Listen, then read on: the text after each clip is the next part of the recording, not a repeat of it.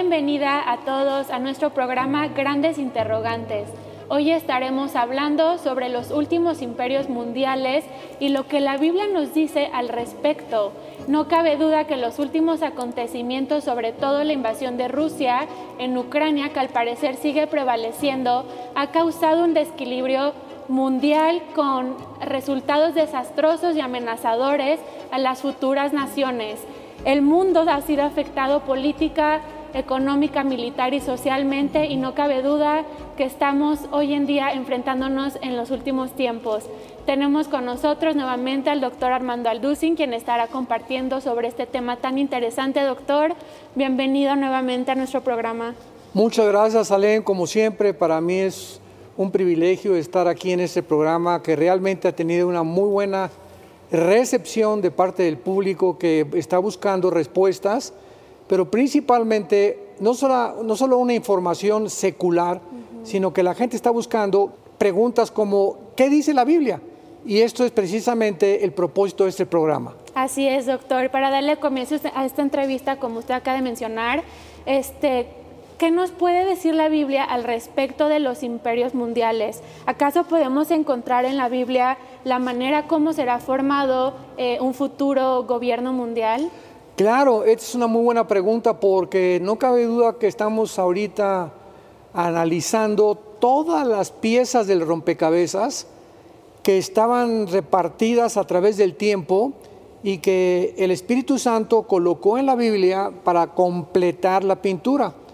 Como un ejemplo, cuando Daniel eh, tuvo todas estas visiones y profecías de los últimos tiempos, fue un cuadro que él pintó inconcluso. Y 600 años después viene el apóstol Juan y él acaba la pintura que inició Daniel. Entonces, es la forma como Dios trabaja en las profecías. Eh, no podemos eh, concluir, eh, interpretar el libro de Daniel sin el Apocalipsis, ni el Apocalipsis sin el libro de Daniel. Entonces, como respuesta a tu pregunta, claro que la Biblia hace 2600 años nos revela los imperios que iban a tener su cauce durante toda la historia del ser humano. Esto es maravilloso, porque esto es una evidencia indubitable de que realmente la Biblia es la palabra de Dios. Por ejemplo, en el libro de Daniel capítulo 2, eh, un rey llamado Nabucodonosor, en aquel tiempo rey de Babilonia, que es actualmente Irak. O sea, cuando alguien vea eh, Babilonia en la Biblia, en el Antiguo Testamento, eh, corresponde a la nación de Irak y de Siria, porque en, el Antiguo Testamento Irán y este, Irak y Siria, perdón, estaban unidas en lo que es la Mesopotamia. Entonces no había la división entre Siria e Irak como la hay actualmente y que se llevó a cabo hasta el siglo pasado. Entonces vemos que en este sueño del rey Nabucodonosor ve una estatua gigantesca y la cabeza la tenía de oro, el brazo y los, el pecho de plata, el vientre de bronce y las dos piernas de la estatua que el rey ve en su, sueño eran de hierro. Pero los dedos de la estatua eran una mezcla de barro con hierro. Entonces, a través de esta imagen, de esta estatua, el Espíritu Santo nos está tratando de revelar, porque cuando el rey le habla a los astrólogos, a los brujos, a los hechiceros, que le interpreten el sueño, vemos en el capítulo 2 de Daniel que ningún hechicero ni astrólogo pudo realmente ni se vio posibilitado para interpretar el sueño del rey. Entonces Daniel, eh, que en aquel tiempo era siervo del reino de Nabucodonosor, era muy jefe, era muy amigo del jefe de los eunucos. Y cuando los eunucos estaban trabajando para el rey, era una clase privilegiada porque cuidaban a la reina. Entonces Daniel le pide al jefe de los eunucos permiso para que le avise al rey que le dé algún día o algunos días para poder interpretar el sueño. Entonces el rey accede y Daniel ora a Dios. Y cuando ora en el capítulo 2 tenemos una de las oraciones más preciosas que hay en toda la Biblia. Dice el versículo 19 del capítulo 2 de Daniel. Entonces el secreto fue revelado a Daniel en visión de la noche por lo cual bendijo Daniel al Dios del cielo. Y Daniel habló y dijo, sea bendito el nombre de Dios de siglos en siglos, porque suyos son el poder y la sabiduría. Él muda los tiempos y las edades, quita reyes y pone reyes, da la sabiduría a los sabios y el conocimiento a los entendidos. Él revela lo profundo y lo escondido y conoce lo que está en tinieblas y con él mora la luz. Con esta oración, eh, Daniel nos da a entender la profunda eh, revelación y el conocimiento tan grande que Daniel tenía de Dios, porque sabía que no había nadie en el mundo que pudiera interpretar un sueño, porque fue Dios el que le puso este sueño a Nabucodonosor. Para poder concluir esto, Daniel ora con sus tres amigos, otros judíos que habían venido del exilio, ahí en Babilonia, y el Espíritu Santo le revela a Daniel y le dice, te voy a dar el secreto de lo que representa la estatua. Y en esta estatua están representadas los cuatro imperios mundiales desde hace 2600 años hasta la segunda venida de Jesucristo. Y le dice el Espíritu Santo, la cabeza representa de oro a Babilonia, o sea, a Irak y Siria. Vamos a apuntarlo. Siria e Irak. Número dos, el pecho y, los brazos de, plata corresponden al segundo imperio, que fueron los medos y, los persas. Esto es increíble porque la historia corresponde exactamente lo que la Biblia profetizó antes de que surgieran los persas, los griegos y los romanos. Y las dos piernas de la estatua representan a Roma. ¿Por qué? Todos sabemos por la historia que el imperio romano se dividió en dos partes en Estambul o en eh, famosa Constantinopla y en Alejandría al occidente, que es actualmente Roma. Entonces, el imperio romano se divide en el occidente y en el oriente, representado por las dos piernas. Pero lo interesante de esto, para contestar concretamente la pregunta, ¿qué imperios surgirán en los últimos tiempos? Los dedos de la estatua eran una mezcla de hierro con barro. Entonces, el imperio romano se divide en el occidente y en el oriente, representado por las dos piernas. Pero lo interesante de esto, para contestar concretamente la pregunta, ¿qué imperios surgirán en los últimos tiempos? Los dedos de la estatua eran una mezcla de hierro con barro. Estos diez dedos de la estatua es la segunda etapa del renacimiento del antiguo imperio romano. En otras palabras, estos diez dedos representan la última forma de gobierno mundial. Pero vamos a leer aquí en el capítulo 1 de Daniel, por qué le dice Dios, el capítulo 2, perdón, por qué le dice Dios que es la última forma de gobierno mundial. Cuando el rey estaba mirando la estatua en el sueño, una piedra fue cortada, no con mano, e hirió la imagen en los pies, de hierro, barro cocido, y los menuzó. Fueron desmenuzados también el hierro, el barro cocido, el bronce, la plata y el oro, y fueron como tamo de las eras del verano, y se los llevó el viento, sin que de ellos quedara rastro alguno. Esta piedra misteriosa, ¿quién es? Porque en el sueño ve Nabucodonosor que una piedra viene del cielo y que golpea los pies de los dedos exactamente la última forma de gobierno mundial, pero vemos que se desmoronan Irak y Siria, los medos y los persas, el imperio griego y el imperio romano, hablándonos que cuando venga Jesucristo sobrevivirán Siria, Irak, eh, Irán, que es son, Persia, le cambió en 1935 el nombre de de, Persia a la República Islámica de Irán en el 79 y las naciones que formaron el Imperio Romano. Entonces, esto es asombroso porque nos dice quién es la piedra. El versículo 35 del capítulo 2. La piedra que hirió la imagen fue hecha un gran monte que llenó toda la tierra. Entonces, en el capítulo 2, cuando termina Daniel de interpretar el, el sueño, le dice el ángel a Daniel, en los días de estos reyes, Dios levantará un reino que no será jamás destruido.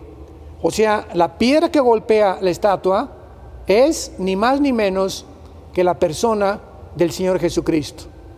Y cuando Jesucristo venga, habrá diez naciones gobernando. Esta es la última forma de gobierno mundial. La Biblia pues profetiza que antes de que venga Cristo habrá una coalición o una confederación política de 10 naciones. No habrá más. Esta es la última forma de gobierno mundial. Y en el capítulo 7 del libro de Daniel nos explica en otra visión que tuvo Daniel de qué forma estas 10 estas, eh, naciones se van a unificar y cuando estén unidas, dentro de una de ellas surgirá lo que se llama un cuerno pequeño, que es la figura del anticristo. Dice el capítulo 7 de Daniel, porque Daniel le dice al ángel, oye, pero explícame todas estas cosas, yo no las entiendo. Y dice el versículo 23, la cuarta bestia, o sea, ¿cuál es? Roma, las dos piernas de hierro. La cuarta bestia será un cuarto reino en la tierra y será diferente a todos los demás. Y los diez cuernos significan que de aquel reino se levantarán diez reyes que representan los diez dedos de la estatua del rey Nabucodonosor. Y tras ellos se levantará otro y será diferente a los primeros y a tres reyes derribará. Hablará palabras contra el Altísimo, perseguirá y quebrantará a los santos del Altísimo, cambiará los tiempos y la ley y serán entregados en su mano hasta tiempo y tiempos y medio tiempo. Aquí no hay duda que ese cuerno pequeño es el anticristo, porque va a ser la última persecución que va a ser contra la nación de Israel. Entonces, Salem, la Biblia es muy clara al respecto. Estamos esperando en estos tiempos que se forme un G10. y actualmente hay un G7. Ahorita hay siete naciones que están formadas por Estados Unidos y algunas de Europa que representan el poder económico actual. Y tenemos el CRIC, que es otra conformación en el oriente de China, de Irán, de Rusia, de la India y de las naciones al, al sur de Rusia que están junto al mar Caspio. Entonces hay una confrontación actualmente entre las naciones del oriente y del occidente. Lo interesante es cómo se va a formar el G10. Estamos expectantes todos los que estudiamos la profecía que cuando oigamos que se juntan cinco naciones de, Europa y cinco del Oriente y se unen, de una de ellas saldrá el anticristo. Y entonces espero que nosotros ya no estemos aquí. Ojalá que así sea, para eso estamos siendo preparados, este doctor. Para recapitular un poco sobre esto que hemos mencionado también en nuestros eh, programas previos, cómo va a ser esa coalición de, esa, de esas 10 naciones, porque ahorita estamos viendo actualmente, como acaba de mencionar, esta coalición o esta alianza que está amenazando la hegemonía de Estados Unidos o del Occidente entre China, eh, Turquía también ya es parte, Irán y Rusia, entre otros países. ¿Cuáles van a ser o qué nos dice la Biblia sobre el, el total de, estas, de estos 10 países que van a formar parte? Eh, que van a surgir como este último gobierno mundial. ¿Cuáles son estos 10 países para recordar un poco? Eso es muy, muy interesante porque desde la invasión de Rusia sobre Ucrania, el mundo se desarticuló. Era la cerecita del pastel después de dos años de pandemia. El mundo acabó con la pandemia, eh, con problemas de alcoholismo, eh, con los confinamientos, los niños con problemas psicológicos, hubo divorcios, hubo suicidios, cosa que los medios de comunicación ocultaron y están comenzando apenas a surgir y a mostrar realmente el daño tan grande que ocasionó los dos años de pandemia y de confinamiento. Si a eso le agregamos que creíamos que ya podíamos pues pasar a otro tiempo de descanso y de relajamiento y tranquilidad, viene la invasión de Rusia contra Ucrania. El mundo vuelve otra vez a sacudirse, pero de una forma completamente eh, desastrosa y alarmante, porque desde la Segunda Guerra Mundial nunca el mundo había pensado que íbamos a entrar a una tercera guerra mundial. Cuando acabó la Segunda Guerra Mundial, vino la Guerra Fría, en el 91 vino también eh, la caída del comunismo, y el mundo dijo, bueno, pues hemos entrado al fin de la historia ya eh, ganó la democracia, el capitalismo que estableció como modelo Estados Unidos después de la Segunda Guerra Mundial, la tecnología nos va a hacer eh, cosas que jamás nos imaginábamos que íbamos a alcanzar, vamos a fabricar hasta un ser humano eh, que se llama el transhumanismo superior al que existe, existe actualmente. Entonces el mundo llegó a una utopía, a un concepto tan ciego donde realmente no esperaban lo que iba a suceder cuando entramos al siglo XXI y los ataques terroristas contra las Torres Gemelas de Nueva York. El mundo vuelve a despertar y vuelve a descubrir que vivimos un mundo que no va a mejorar, un mundo que irá de mal en peor y que la naturaleza caída del ser humano es la que impide que podamos llegar a esa utopía, un mundo utópico donde ya no va a haber guerras y el ser humano va a mejorar todas las cosas. Tonterías y falacias que inventamos nosotros por desconocer la Biblia. La Biblia lo profetizó hace cientos de siglos que el mundo iría de mal en peor.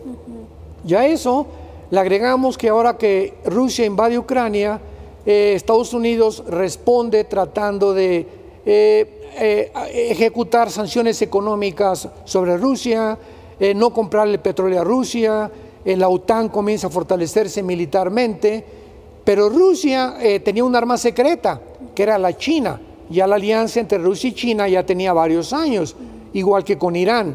Y Irán está casi, casi controlando el Medio Oriente, por lo cual Israel, esto vamos a, a verlo más adelante. Entonces, nadie se imaginaba que Rusia iba a sobrevivir las sanciones económicas. Y la sobrevivió. Le quitaron cuentas en los bancos suizos, en Estados Unidos, y Rusia lo comenzó a ayudar, e Irán le comenzó a dar petróleo, y Rusia comenzó a amenazar a Europa de que si no accedían a retirarse de Ucrania, iba a cerrar el gas de las naciones europeas. Y pues al principio como que quisieron algunas cooperarnos, y cierto, vamos a ayudar a Ucrania, pero llegó el momento en sus últimas semanas en las que las naciones europeas ya llegaron a la conclusión de que no pueden prescindir del gas de Rusia. Pero pasa algo, Salem. Israel da un comunicado asombroso al mundo entero. Israel anuncia que van a proveer de gas a Egipto a través de la vía a Unión Europea. O sea, Israel le dice a las naciones europeas, que las naciones europeas odiaban a Israel, nunca han tenido nada que ver con Israel, pero ahora como se trata del gas, pues ahora son amigos, compadres y Putin se enoja.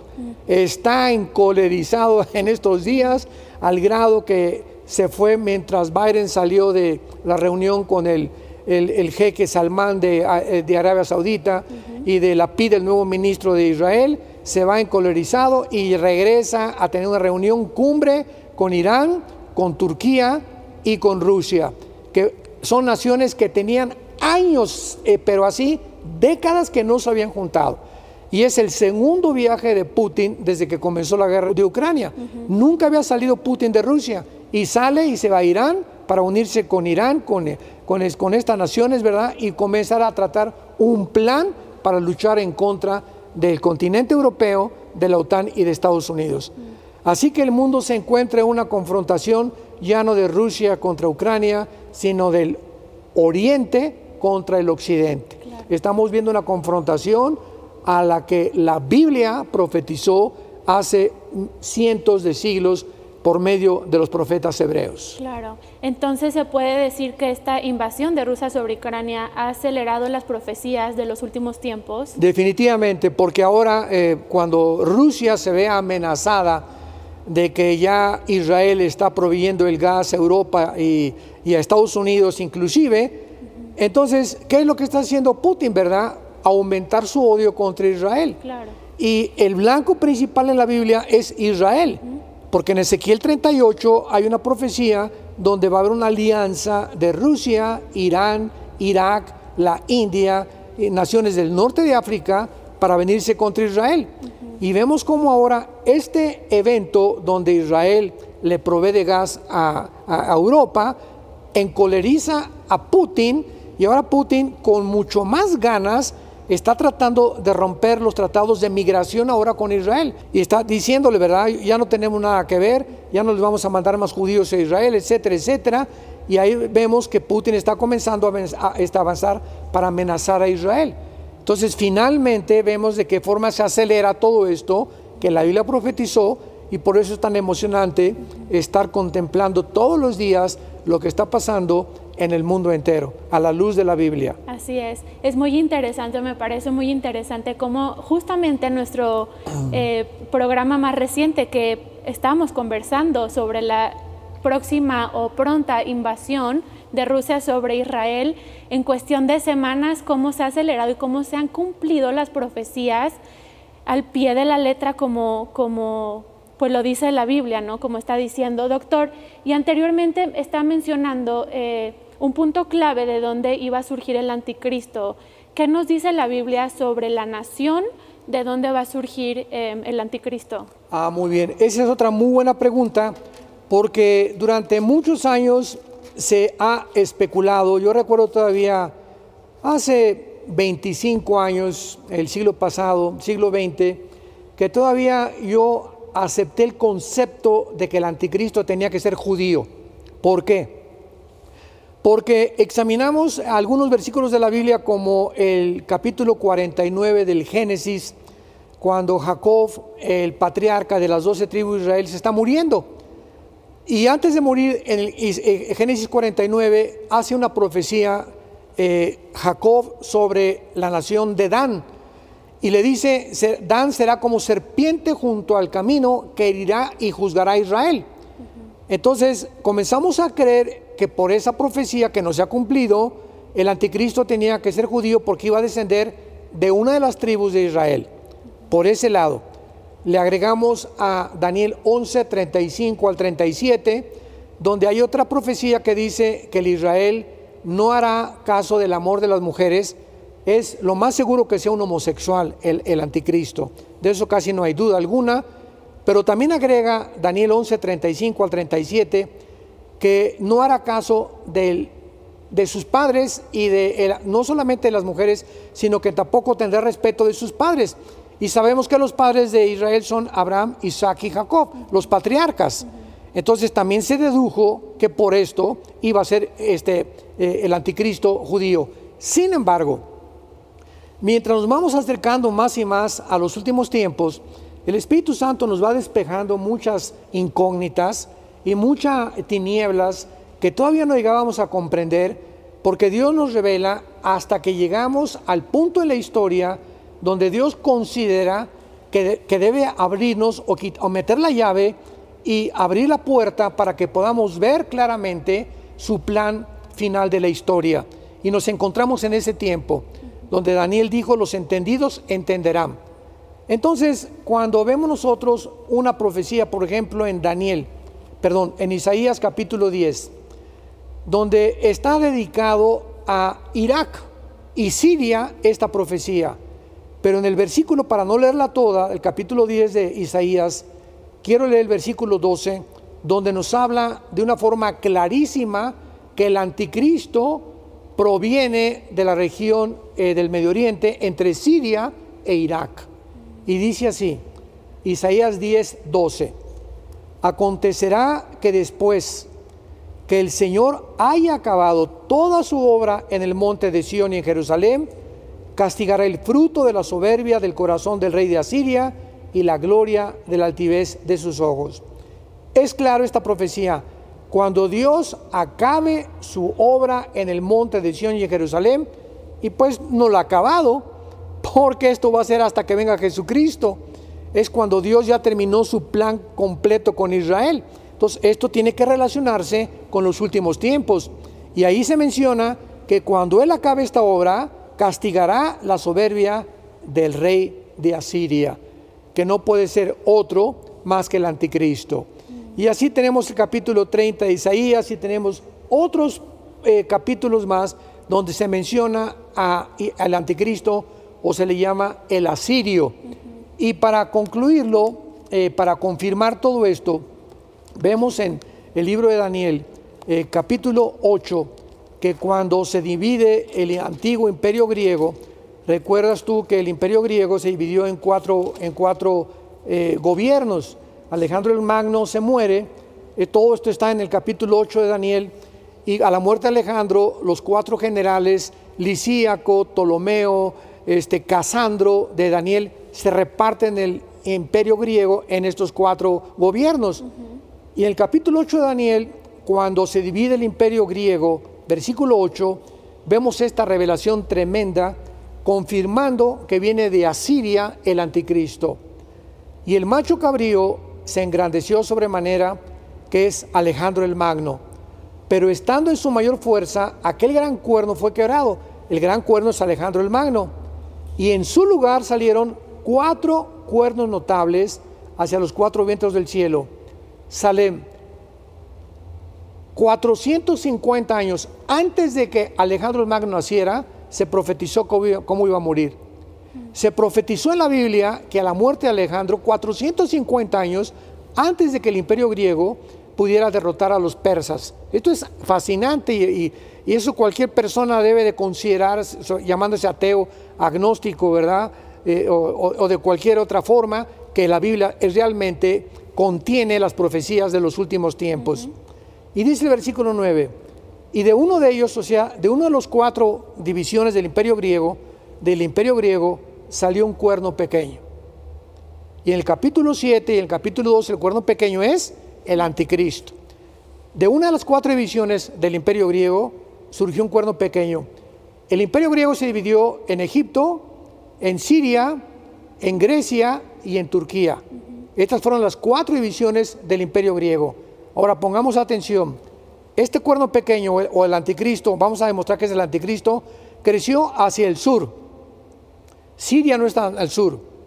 Creció hacia el oriente, que está Irán y hacia la tierra gloriosa, que es abajo, pero no menciona hacia el norte, que es Siria. Y ahora, confirmando que es el anticristo, dice así, y se engrandeció hasta el ejército del cielo.